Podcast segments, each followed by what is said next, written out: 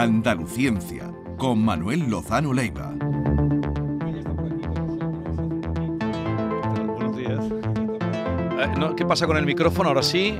Vale, vale, vale. Bueno, que ya estaba por aquí un ratito con nosotros. Te podías haber venido, Manuel Lozano Leiva, buenos días. Hola, ¿qué tal? Buenos días a vosotros. Es que me gusta mucho cómo lo hacéis, pero también me gusta mucho más cómo lo hacen allí detrás del cristal, ¿eh? Y por eso me voy más con ellos que con vosotros. Se va más al sector más de Manolo. Fernández, nuestro sí, realizador, y, y. Esther Menacho. Eh, bien, vamos a hablar, vamos a seguir segunda entrega de la pseudociencia, pseudociencia pero no evitarás que te haga alguna pregunta, eh, aunque Maite me advierte de, de que, en fin, que, que Que esto es que- una puñalada no, de Yo te pícaro. advierto que le adviertas, es lo único que advierto. Bueno, Pero yo- él lo sabe. y conmigo podéis hacer lo que queráis porque yo si no sé algo digo que no lo sé, ya está, no me avergüenzo. Eh, No no eres- es como- entonces nunca serás un contertulio. no, no. A ver, eh, por- porque la actualidad también eh, y los acontecimientos. No sé si quieres dar tu parecer sobre las mascarillas en tu puesto de trabajo, en tu lugar, la universidad, si ha Bueno, habido alguna... Eh, Yo estaba ahí detrás del cristal cuando Maite ha leído el decreto, ¿no? que creo que es orden única, y me parece que está meridianamente claro. O sea que no sé por qué tanta ambigüedad. Eh, eh, yo sé, porque ayer tuve que dar clase en la universidad, de que hay instituciones y sitios donde están eh, exigiendo que se siga con la mascarilla. Yo di clase ayer con la mascarilla puesta, lo cual incomodísimo a mucha distancia de los alumnos. Y bueno, pues respeto lo que hace la mayoría, ¿no? Pero la verdad es que son imposiciones que habría que cuidarla un poco. ¿no? Pues eh, esto es lo que se está produciendo, eh, lo que estamos contando aquí y que, que, eh, la verdad es que está- salía un poco todo. No sé si esto se podía Sí. haber hecho mejor o cómo Yo- se podía haber hecho. Hombre, Pero de- liado está. cuando ayer yo os escuché el catedrático de Derecho. Robledo es el más claro que- Sí, que sí, he oído y- hablar. Y lo vi que él oh, daba unas opiniones meridianamente claras. Y una de las cosas que a mí me decía era que la introducción de la orden era mucho más larga que la propia orden. Y la introducción, pues la motivación de una orden no tiene por qué ser vinculante para nada. Eso lo único que hace, yo creo, que acu- de acuerdo con él, es introducir una ambigüedad y una confusión en la gente bastante grande. Yo, por ejemplo, hubiera preferido que el gobierno hubieran dicho, señores, esto está casi dominado, está en vías de solución, aguanten un mes más, vamos a aguantar hasta el verano todo el mundo, aunque no haga falta. Algo así que sea claro. O al final, señores, las mascarillas ya no hacen falta y no hace falta que lo diga Ya. nadie, ninguna institución ni nada. Yo Es que creo que hubiera es- sido más claro y no dejarlo al arbitrio de instituciones, de empresas, de, de problemas. Ayer había Que es- gente en la universidad que se estaba rebelando contra esto y, y querían hasta poner denuncias. Yo lo estuve viendo. ¿no? Y todo eso me parece un poco Es que es, eh, desproporcionado. Sabíamos que en el ámbito laboral es donde más conflicto iba a haber, porque es verdad que a nadie tampoco se le puede obligar a que se a quitarse la mascarilla No. si, si esa persona tiene miedo. Claro. Es decir, que, Pero que- eso es distinto. eh, Sí, sí. A, a- a querer exigir que se la que pongan. se la pongan. Claro, Exactamente. El lío está ya montado. Ese El es el- lío- y, y veremos los próximos días. Eh, pues, Bueno, eh, otro asunto antes de pasar a mayores. A. Eh, ¿Qué día van a ser las elecciones? Eso no es yo- no, que eso no es de tu competencia. Pero tienes alguna ligera. Nosotros hemos dado una fecha hoy, ¿eh? No, no, yo no tengo ni idea ni, me- ni es un tema que me, me interese especialmente. Cuando lleguen las elecciones No, votaré. no te interesa saberlo. No. La fecha que nosotros hemos. Ah, bien, no sé, por curiosidad, ¿cuál es la que habéis apostado? 21 de junio. Ah, eso es un cambio de estación, ¿no? Eh, Cambio. Ahí está. La simbología. Ah, Pero claro. es Marte. ¿Y qué tiene que ver? ¿Qué ha dicho? Que ni te cases ni te embarques, no, tiene nada que ver, ¿no? Moreno dijo un, un viernes, un sábado, pero no un martes. Bueno, 21 de junio, apúntalo. Sí. Eh, ¿Empieza el verano? sí, El equinoccio es el día que dura lo mismo la noche que el día. sí, sí, sí, sí. Entonces eh, me parece muy bonito. Bien. Bueno, eh, ahí queda dicho. Lo hemos dicho esta mañana a las eh, 9 y, po- y poco. A las 9 y 14 entra el verano ese día. Sí, ¿verdad? Y ahora vamos con otro asunto. Antes de entrar, lo que nos dé tiempo a la homeopatía. Pero Antes, antes de entrar. antes de, antes de entrar. Y luego hablaremos de No Montilla importa. Moriles. No, es que No, te digo una cosa, este hombre no va a venir más con nosotros. este hombre sabe de todo. yo, yo no Es la, persona más relevante que tenemos en el equipo. Jesús, pero Bueno. céntrate un poquito que estás tú muy disperso hoy, ¿eh? De verdad. Hoy, ¿No queréis saber entonces nada de si el proyectil que tiró ayer Putin puede llegar o no llegar a. Estados Unidos? No, nos interesa saber eso. No, a Estados Unidos y aquí. Me interesa que Oye, aquí. llegar aquí. claro. Vale. Ayer eh, Rusia hizo la prueba del Sí. misil intercontinental que le han llamado. Según Sí. Putin, dijo que eso, ese, ese- esa prueba va a hacer que se lo piensen dos veces los, los de, Estados Unidos. Sí, lo- Cuéntanos, ¿ese Sí. proyectil puede llegar a Bueno, Estados Unidos? Primero, o- si quieres, te explico un poco por qué puede llegar no solo a Estados Unidos, sino a cualquier punto. Y es que estos, estos proyectiles están impulsados, como todos los misiles, por una combustión de un elemento, que es el combustible que lo impulsa. Esa combustión necesita oxígeno. Y cuando son misiles de corto alcance o aviones o lo que sea, pues el oxígeno de donde lo sacan es de la propia atmósfera. El vamos, la cuestión está en que ya hoy muchos proyectiles llevan su propio oxígeno, con lo cual ese proyectil se puede poner fuera de la atmósfera. Y fuera de la atmósfera, a unos 15 o 20 kilómetros, donde, donde sea la atmósfera normal, no hay densidad, hay muy poca densidad, con lo cual vuelan mm, sin resistencia alguna. Conclusión, llegan a donde quieran, incluido darle una vuelta al planeta Ajá. sin grandes problemas. Eh, y esa es una tecnología que la tiene Putin, efectivamente, pero los americanos también, los ingleses también, y en caso de necesidad nosotros también, y casi todo el mundo puede. Lo único que no podemos hacer, casi todo el mundo, para llegar a, a cualquier sitio es que ya estos proyectiles, tanto americanos como seguramente otros, y sin duda Rusia, mm, ya pueden transportar varias ojivas nucleares. Eso. Explícanos qué son las ojivas nucleares. ojiva nuclear es una bomba en forma de ojiva que son hoy día muy ligeras, son termonucleares muy ligeras, pero que pueden cada una tener eh, bastantes kilotones. Kilotones son eh, miles de toneladas de TNT, de, de- de Sí. explosivo convencional, ¿no? Es suficiente cada ojiva de esa para arrasar una ciudad mediana. ¿eh? O sea que imaginaos lo que significa que este, este puede tener siete o hasta nueve ojivas nucleares, un, un misil de estos. ¿no? Así que esto lo que está haciendo Putin es una exhibición de cosas Claro. que ya conocíamos de siempre, porque no él sabe novedad. perfectamente que si él lanza una de estas, eh, Sí. en menos de media hora eh, Moscú está hecha un solar. Eh, eh, y otra, otra, ¿cuál es el término preciso? Porque yo he dicho proyectil, tú has dicho misil, eh, puede ser cohete. ¿Cuál es el nombre? El proyectil eh, es algo que se proyecta en una dirección determinada con un objetivo un- un fijo, ¿no? Eh, ya después está la manera de impulsar ese proyectil, que puede ser con una detonación, que es una bala, ¿vale? que explota en la recámara y es por puro impulso, o puede ser autopropulsado, y eso ya son los misiles o los O cohetes. sea, que sería misil, lo más Esto correcto. misil, sí. Vale, y otra pregunta eh, más. Eh, al decir, como has dicho, que sale de la atmósfera y eso le Sí, permite claro. eh, llegar a cualquier punto del mundo, del planeta, Sí. Ahí también evade las defensas eh, antinucleares al No, estar... porque las defensas son también eh, tienen también esa capacidad tecnológica, porque aquí ya no estamos hablando de que puedan llegar a donde sea, que eso es una tecnología mm, ya archiconocida desde los años 50-60. Hoy día la sofisticación más grande es la orientación y la velocidad de orientación, la capacidad de cambiar la trayectoria en un momento dado y la información que se está teniendo con satélites de la posición exacta. Imaginaos que con el GPS tenemos una precisión en un coche del orden de metros. Eh, esa precisión con los satélites y con la tecnología que hay detrás de la defensa de todo esto es cuestión de, de, micros, de mil, micro o milisegundos, o sea, milésima o, o millonésima parte de segundo para variar la Para dar la trayectoria y buscarlo. Quiero decir con esto sin tecnicismo que eh, la tecnología tanto de puntería, que eso es lo más difícil, ¿no?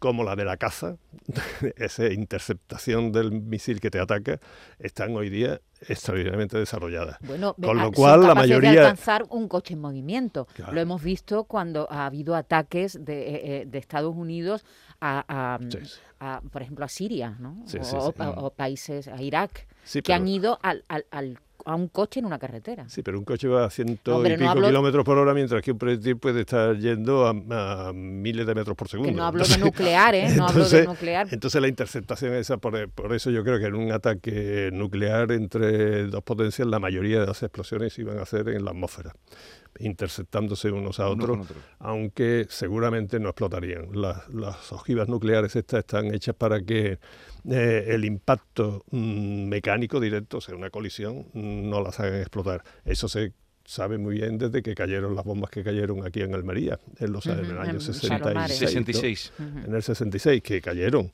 desde un avión Un accidente aéreo, sí. y al caerse no explotaron.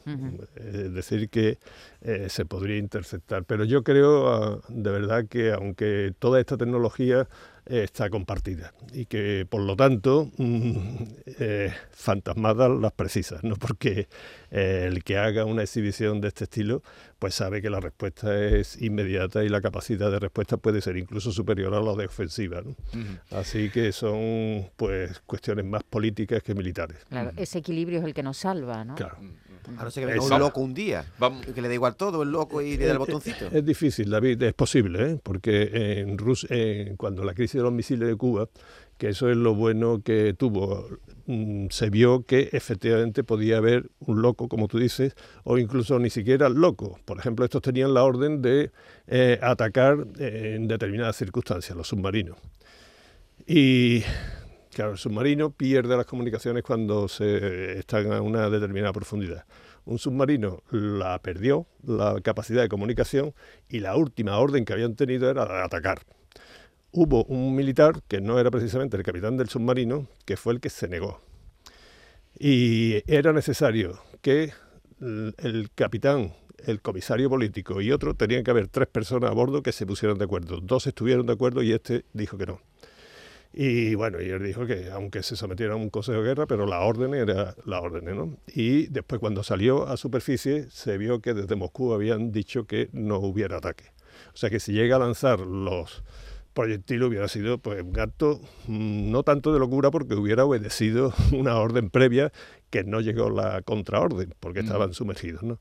Estas cosas pueden ocurrir, pero como ves tú, después de aquella crisis de los misiles de, en, en Cuba, en Bahía Cochinos. Cochinos. en Bahía de Cochino, en 1966, pues eh, se tienen muchas, muchas medidas para que evitar cualquier tipo de imprudencia o de error o de locura, como Es tú decir, decías. que no es tan fácil No es tan lo del fácil. botón nuclear, no, no. que eso habría que explicarle un día cómo mm, funciona muy- esa maleta, dónde va esa Muy maleta. delicado fue la ah, situación con Trump. O sea, puede ocurrir que haya algunos presidentes que, eh, algunos países donde el, el presidente sea el que tiene la última palabra en un ataque de cualquier tipo. Y claro, cuando topas con algún tipo de características, como puedan ser, no voy a decir nombres, ¿no? Pero Trump, eh, sí digo el nombre, Putin quizás, ¿no? Sí. pero Trump es que sí que eh, dio órdenes expresas de que de filtrar todo este tipo de controles para ser él el que tuviera la única llave, ¿no? Entonces, claro, eh, pero también hubo gente que se negó, ¿eh? digo generales de muy alto rango, y en fin, que esto, esto es bastante complicado, David, pero lleva razón, lamentablemente. Estaba que- pensando en Kim Jong-un, un tipo de estos, ¿no? Que cualquier día, el de Corea, digo. Bueno, el de Corea, tú sabes que eso es comparado con el armamento que tenemos, es el, el niñatillo de la escuela de colegio que se enfrenta al guardia civil, ¿no? Ese está con los Tamagotchi. No, Tamagotchi nuclear. no me puede hacer mucho daño, ¿eh? porque esto es una locura de esta. Lanza una bomba de esta sobre Seúl y no es para reírse. ¿eh? Esto acaba con, con centenares de miles de personas. ¿no? Y esto es una cosa bastante seria. Pero él sabe que dura eh, Corea del Norte como tal país y sus concentraciones urbanas ni media hora. Entonces es una barbaridad. Yo creo que además, y, y dejarme porque estos temas me gustan más otros otros temas, ¿no? Que es de mi especialidad, pero que este es de mi especialidad. Pero es que lo conoces bien. vamos. sí, lo conozco bastante bien. ¿eh? Pero yo he conocido, eh, ya, ya, ya están muertos, ¿no? Pero he conocido, me parece que una vez conté a seis participantes en el proyecto Manhattan. Algunos de ellos me tenían bastante cariño, ¿no? Que, Pero cuéntanos qué es el proyecto Manhattan, sobre todo los oyentes que el se- proyecto que Manhattan fue eh, los que construyeron la bomba atómica que se lanzaron, El- una en Nevada, la primera de prueba, y las otras dos en Hiroshima y después en Nagasaki. Mm. ¿eh? Entonces yo he hablado con ellos y, y, eh, he podido decir los nombres, John Huizenga, John Nix, en fin, algunos más. Y eran gente eh, extraordinariamente progresista que eh, ellos lo que estaban era en contra de la, de la posibilidad de que los nazis y tuvieran la bomba atómica. Era gente que todos los días eh, lo pasaban fatal. ¿no? Eh, un- uno me contó que seguía en Los Álamos antes de morir, que, que hubo deserciones y desapariciones entre los científicos que, que estaban trabajando. que estaban porque cuando se dieron cuenta de que mm, la podían tirar contra población civil, ¿no? Y como así sucedió, cuando empezaron a temer eso se quitaron de medio. ¿no? Estaba todo el problema Heisenberg, que fue uno muy querido de todo ello, que fue el que estaba al cargo de la bomba eh, atómica nazi, que parece cada día más claro que la boicoteó, porque él decía, si eh, la Alemania nazi, porque él era muy nacionalista, pero no era nazi, pero él sabía, era de buena familia, todo eso, pero no era un nazi. ¿eh? Y, participó en el proyecto Manhattan y el, argumento que él dio después de su traición, digámosle así, es que si Hitler conseguía la bomba atómica, si la conseguían los aliados seguramente no la lanzarían, pero si la tenía Hitler sí. Y si Hitler la lanzaba, Alemania dejaría de existir porque sería bombardeada nuclearmente. Entonces él tenía miedo no por esto, sino por la propia Alemania. Pudiera tener Alemania. Pero eh, al frente de eso estaba Oppenheimer, ¿no? Oppenheimer estaba en el en los Álamos. contrario, en los sí, Álamos. en los Álamos, que era donde estaba. Que por cierto eh, hay una era, anécdota. Era físico, ¿no? Sabéis que después, sí, claro. Pero sabéis que Oppenheimer, para que veáis el carácter que tenía mucha de la gente de allí, Oppenheimer era de buena familia y demás. Por cierto, se eligió los Álamos porque el militar le dijo dónde podemos tener el centro de todo esto, porque bomba atómica se hizo en 14 centros distintos distribuidos por todo el país. Y le dijo el, el general dónde podemos poner el centro de mando, ¿no? Dice, bueno, en un sitio que esté alejado de las costas para que no lleguen los submarinos. y dice, bueno, ¿y dónde podemos ponerlo esto? Dice, yo no sé, mi familia tiene un rancho en Los Álamos donde yo monto a caballo bastante por allí, aquello está muy tranquilo, muy, muy eso, se llama Sangre de Cristo, o el Cristo de no sé qué, se llama el rancho, dice, ah, pues allí mismo, y eso era Los Álamos, se puso, se puso por esto. Pero fijaros una cosa, ya que estamos hablando de Oppenheimer, perdón si me estoy... No, no, no, no, si ya vamos a hablar de esto, la, la homeopatía por el próximo día. Oppenheimer, fijaros que fue el que dirigió todo el proyecto y... Eh, Sabéis que estuvo acusado después de filocomunista, por la, cuando la casa de brujas de, de McCarthy. Eh, sí, de McCarthy, eh, de aquel senador borracho y loco que organizó eso. ¿Sabéis cuál fue uno de los cargos que le pusieron? Haber defendido públicamente en la radio a la República Española. Anda. Entonces, fijaros que era gente así, ¿no? Por lo cual era gente pues progresista que tenían miedo de que los nazis se hicieran esto, eh, querían hacer una prueba en el Polo Norte delante de los estados mayores de, los ejércitos para que se dieran cuenta, o en el Sáhara, para que se dieran cuenta de que aquello era inviable, porque como la tiraran sobre la población civil eh, sería una barbaridad. Y bueno, claro, esta gente pues pensaba así, ¿no? que nunca jamás se iba a tirar y por eso pusieron todo su esfuerzo, que fue una hazaña de la humanidad tremenda en casi dos años, no llegó ni a dos años, en no tener apenas datos nucleares a conseguir una bomba atómica, que eso no es, no es trivial ni muchísimo menos. ¿no? Entonces... Eh, Gracias también, en cierta medida, al espionaje, ¿no? Por supuesto, sí, sí, sí, sí. Hay mucho espionaje, pero el espionaje se desató ya enardecidamente después para la bomba termonuclear. Una vez que se vio que aquello funcionaba y que aquello eh, hizo lo que hizo en Hiroshima y Nagasaki, la bomba de hidrógeno, que es otra muy diferente, en pocos años se desarrolló y ahí sí que el espionaje estaba tanto soviético como, eh, fijaros, otro individuo que fue Sájarov, no sé si os sonará. Claro. Bueno, pues Sájarov... Hay un premio. fue premio Nobel de la Paz. y podía haber sido premio Nobel de física, ¿eh? perfectamente, porque tenía unas cosas de física teórica extraordinariamente buenas. Y ese fue uno de los padres de la bomba de hidrógeno soviética. Entonces eran podemos pensar en mentes perversas y todo eso que hicieron estas barbaridades, pero os aseguro que no, ¿eh? que yo, insisto, he conocido a seis personalmente, de los, los cuales dos o tres eran entrañables. ¿no? Y bueno, el caso es que por mucha barbaridad que sea esto, es lo que nos mantiene. Nunca ha tenido la humanidad una temporada tan larga de paz a escala global. Pero Manuel, lo que no entiendo es si dices tú que los que construyeron la bomba atómica se echaron para atrás algunos cuando vieron que iba a caer sobre la población civil, entonces ¿para qué la hicieron? ¿Para solo para matar a militares? Para disuadir, para lanzarla, como te he dicho, lo que está, eh, eh, para lo que está ahora para hacer una prueba en el Sáhara delante de todos los estados mayores de los, de los ejércitos enemigos para que se dieran cuenta de que la guerra había que detenerla.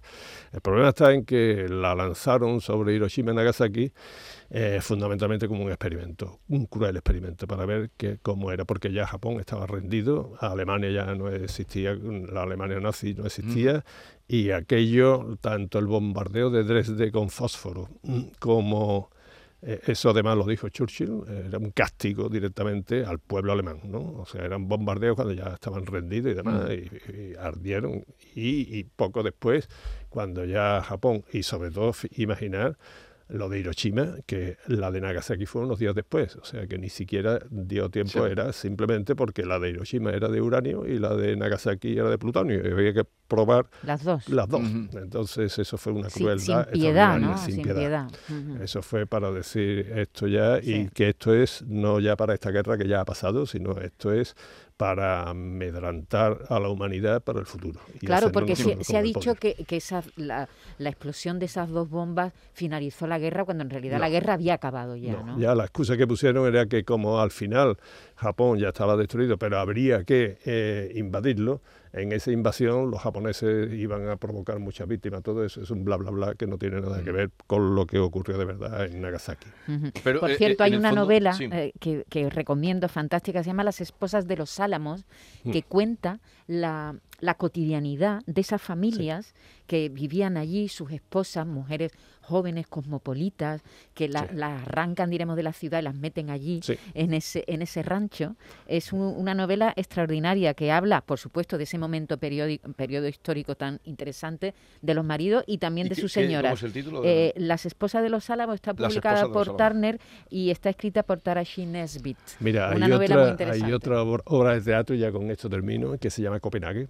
Y es que yo he vivido allí, yo he, tra- he trabajado 18 años en Copenhague, en el Instituto Niels Bohr de Copenhague. Entonces, en Niels Bohr hay una conversación que entre eh, Heisenberg, que era alemán, ¿no? Sí. y Niels Bohr, que era el padre de la mecánica cuántica y todo esto.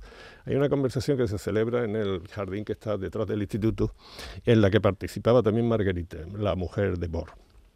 Esa parece ser que fue una de las conversaciones más, porque eran muy amigos los dos. Y eran los dos que sabían los datos que faltaban para hacer una bomba atómica y quiénes las podían hacer.